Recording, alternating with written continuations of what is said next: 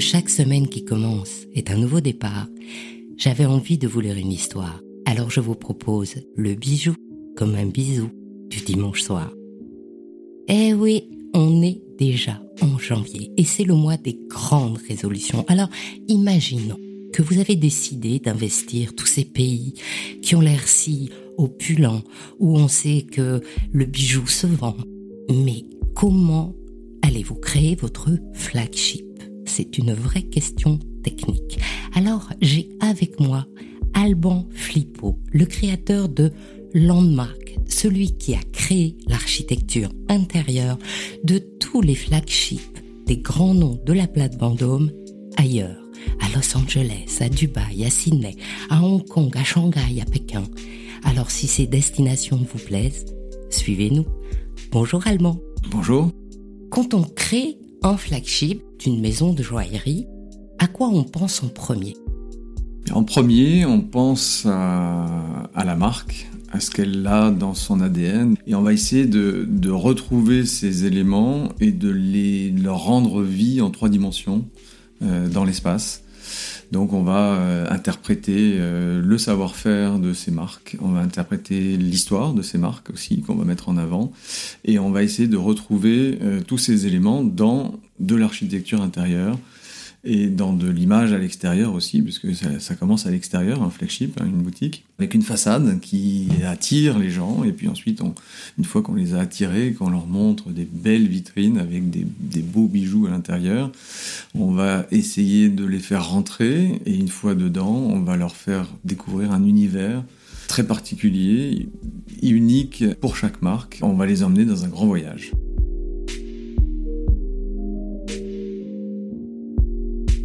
Que je me pose comme question, c'est que voyez-vous, quand je me vais place Vendôme, je suis toujours justement impressionnée par ces vitrines.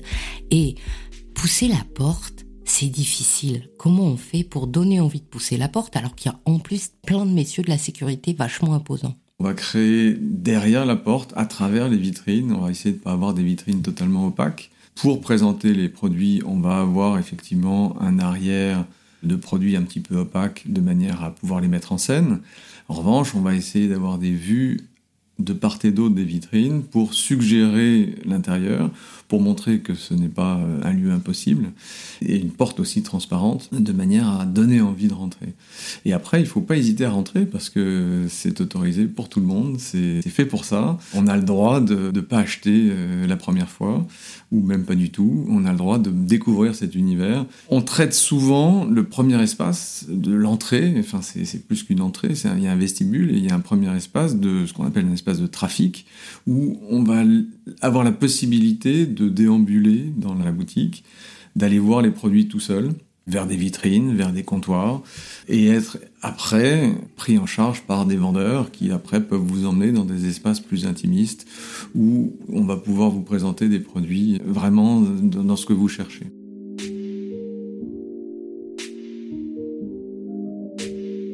Comment vous faites justement pour créer des vestibules qui soient à chaque fois différents, où on reconnaît vraiment la marque, alors qu'ils sont tous différents quand même.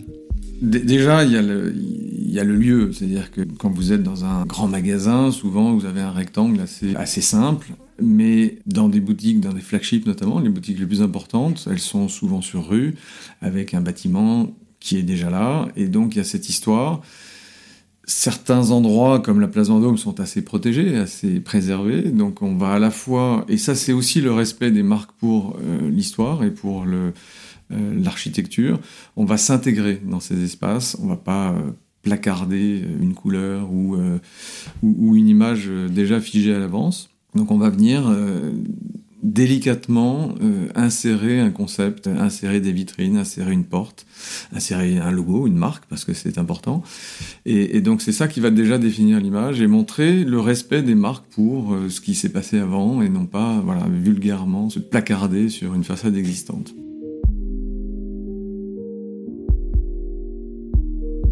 Quelles sont les différences entre les flagships? Si je suis par exemple à Los Angeles, Qu'est-ce que vous créez de euh, particulier par rapport à la place Vendôme? À Los Angeles, les clients ont vraiment envie de se retrouver dans leur maison, dans un espace qu'ils connaissent. Donc on va avoir des différents espaces à l'intérieur, de salons privés, de bars dans lesquels ils vont pouvoir venir à plusieurs, entre amis, euh, voilà, voir, des, bijoux, parce que c'est quand même l'idée, mais aussi passer du temps euh, entre amis, dans un décor confortable, se retrouver un petit peu dans une ambiance comme chez eux. Comme s'ils étaient dans leur salon alors Oui, c'est un petit peu ça. Il y, a des, il y a des premiers espaces où ils vont pouvoir se promener tout seuls, et puis après, voilà, on va avoir des espaces on va avoir des tables de vente où on peut s'asseoir de manière un petit peu plus au calme, un peu plus isolée.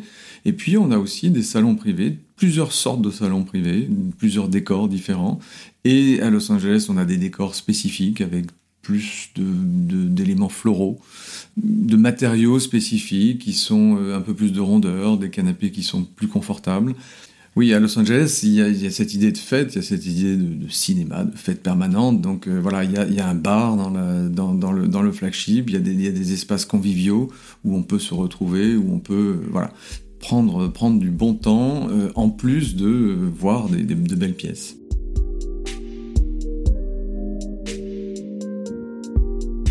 Alors si maintenant je vais à Dubaï, là c'est quoi la caractéristique?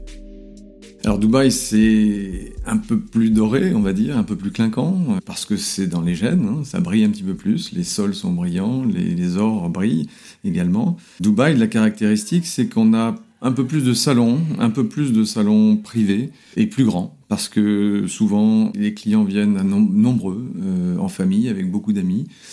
Il y a aussi des salons privés de manière à ce que les femmes puissent enlever leur voile euh, quand elles sont voilées pour pouvoir essayer des, pièces dans l'intimité d'un salon privé. Donc il n'y a pas la cabine d'essayage, là c'est carrément la pièce totale. On peut retrouver le parallèle. Dans la mode, il y a des cabines d'essayage, mais il y a souvent un salon attenant à la cabine d'essayage, c'est-à-dire qu'il y a toujours une partie d'accompagnants, d'amis qui sont, qui sont de là. On peut, on doit même isoler une partie de la boutique.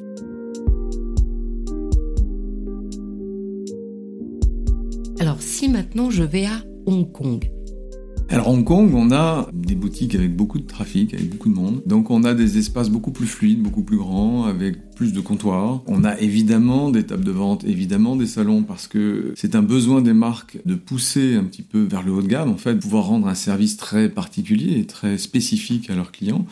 Et puis, évidemment, ça, ça, permet de vendre des produits plus chers quand on a un service vraiment de qualité. Mais on a quand même, dans une première partie assez grande dans les boutiques, hein, on parle de, de, de des, entrées de 50, 60, 80 mètres carrés d'espace avec des comptoirs où on peut circuler beaucoup plus facilement et on peut voir beaucoup, de produits euh, parce que c'est voilà, une particularité de, Hong Kong et de la Chine, c'est qu'il y, a beaucoup de trafic, il y a, un mouvement permanent et donc on, on adapte les boutiques à ce mouvement. Et donc c'est la même chose à Shanghai ou à Pékin? C'est un peu la même chose. Après, ce sont des pays qui sont très demandeurs de ces produits français, de ces produits de luxe. On ouvre beaucoup de, beaucoup de boutiques dans ces pays-là, dans les grandes villes, mais également dans les villes secondaires. Mais une ville secondaire, ça fait quand même euh, au moins 10 millions d'habitants. C'est tout de suite beaucoup de monde, beaucoup de trafic. Donc voilà, on, on essaye de gérer par l'architecture des envies euh, naissantes et des envies croissantes pour le luxe de l'Asie.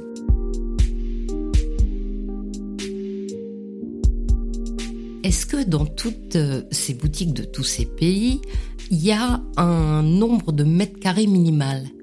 C'est vrai que les, flagships notamment ont tendance à grandir de plus en plus parce que on a besoin de plus d'espace euh, pour raconter la marque, pour recevoir les clients dans des meilleures conditions.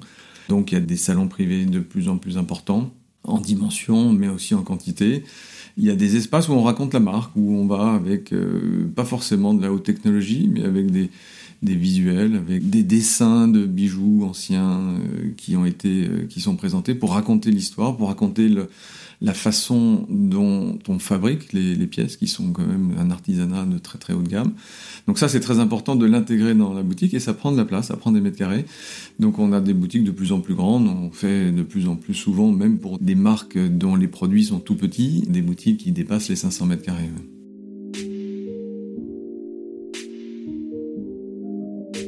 Toute la place Vendôme s'est refait une beauté ces dernières années et il y a un parti pris sur l'artisanat d'art, la marqueterie de paille, euh, les belles matières. Est-ce que c'est la même chose ailleurs et surtout, est-ce qu'on exporte ce savoir-faire ou est-ce que vous prenez le savoir-faire qui est sur place? On fait un peu les deux, mais c'est vrai que la base euh, du luxe, c'est comme vous l'avez dit, l'artisanat qui est très important à la fois pour les produits qui, de la marque, mais également euh, pour créer l'environnement. Donc ça, c'est vraiment très important.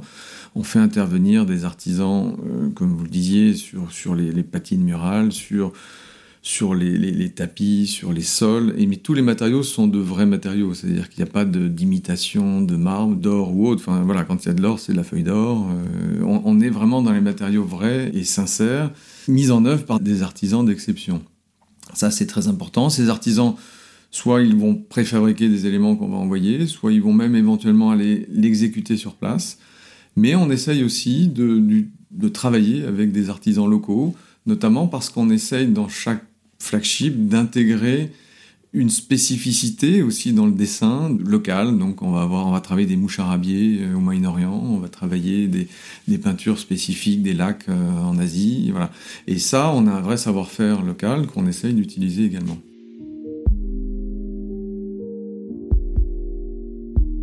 Si maintenant je parle de technologie. Est-ce que ça impacte les flagships d'aujourd'hui ou est-ce que non, on reste sur le côté tradit? La, technologie, nous, en, amont dans la conception, on l'utilise évidemment. On, on, travaille évidemment en trois dimensions, ce qui permet pour nous d'élaborer un projet et ensuite de le bien le faire comprendre à nos clients. C'est très important.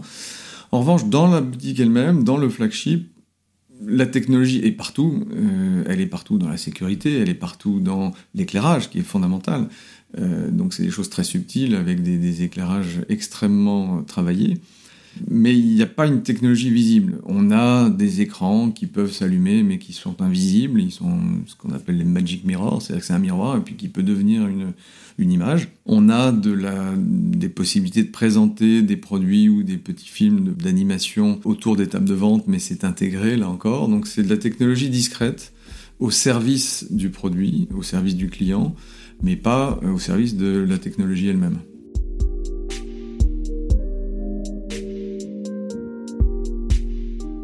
Et je parle souvent des euh, bijoux, bien sûr, mais il y a aussi les montres. Donc est-ce qu'il y a une différence fondamentale du coup entre l'horlogerie et la joaillerie?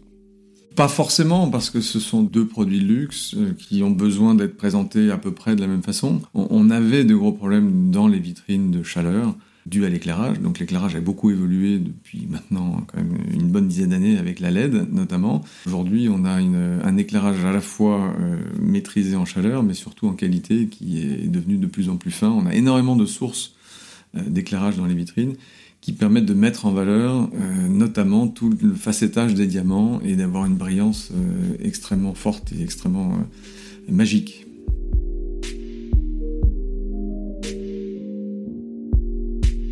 De tous les projets que vous avez réalisés à travers le monde, quel est celui qui vous a le plus plu?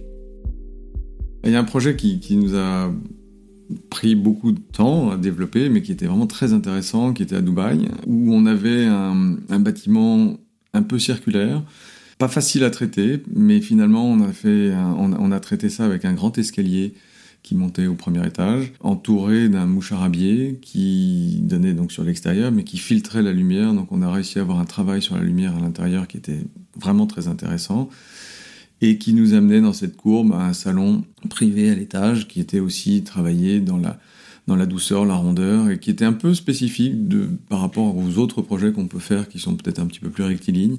Et ça, c'est un projet très intéressant à la fois pour la façade et et, son, et, et disons que sa déclinaison à l'intérieur.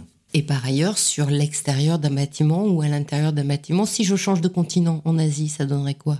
À Hong Kong, on a eu un projet qui était très intéressant sur plusieurs niveaux, quatre niveaux, donc euh, des demi-niveaux. Donc on aperçoit, on essaye de montrer un petit peu des espaces pour donner envie, encore une fois, aux, aux clients de, de, continuer leur parcours à l'intérieur de la boutique. Et des espaces en dessous, au-dessus, donc on monte, il y a des ascenseurs, des escaliers, un gros travail sur les escaliers. On est vraiment dans l'architecture intérieure, on est vraiment dans les, dans les détails de matière, les détails d'ambiance, et on arrive à créer des ambiances différentes suivant les espaces où on est, suivant qu'on a de la lumière du jour ou de la lumière plutôt artificielle, euh, des espaces fermés, des, des, petits salons cocons ou des grands salons. Euh, voilà, on arrive à créer des espaces très différents et passionnants.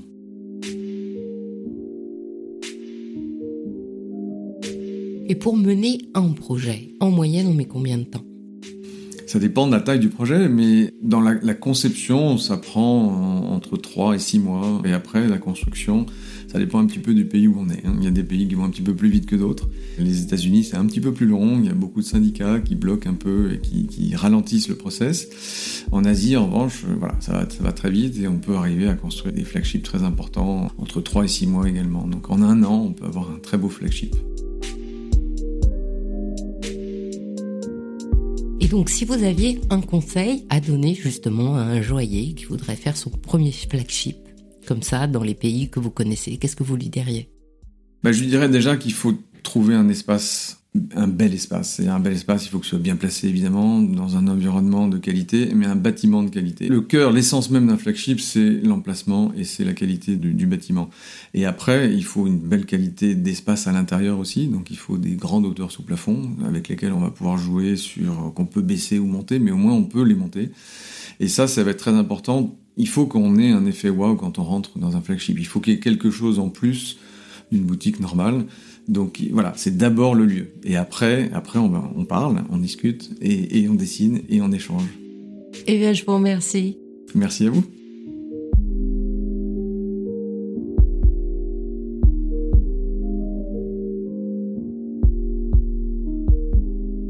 Ainsi se termine cette histoire avec Alban Flippo pour Landmark Architecture. Et j'espère que vous avez maintenant plein de tips pour aménager votre flagship joaillier ailleurs sur d'autres continents. Je suis Anne Desmarais de Jotan et je donne une voix aux bijoux chaque dimanche. Et si vous aussi vous avez envie de faire parler vos bijoux et votre maison, je serai ravie de vous accompagner pour réaliser votre podcast de marque ou vous accueillir en partenaire dans mes podcasts natifs. La semaine prochaine, je vous retrouve sur le podcast Brillante et la semaine suivante s'ouvrira la nouvelle thématique du podcast Il était une fois les bijoux. Pour ne manquer aucun de nos rendez-vous du dimanche autour du bijou, abonnez-vous à chacun de ces trois podcasts sur votre plateforme d'écoute préférée. Mettez de jolis commentaires, des étoiles et surtout partagez l'épisode sur vos réseaux sociaux. C'est ce qui permet de doper le référencement des podcasts. Je vous souhaite une jolie semaine, à la semaine prochaine et plein de bisous comme un bijou.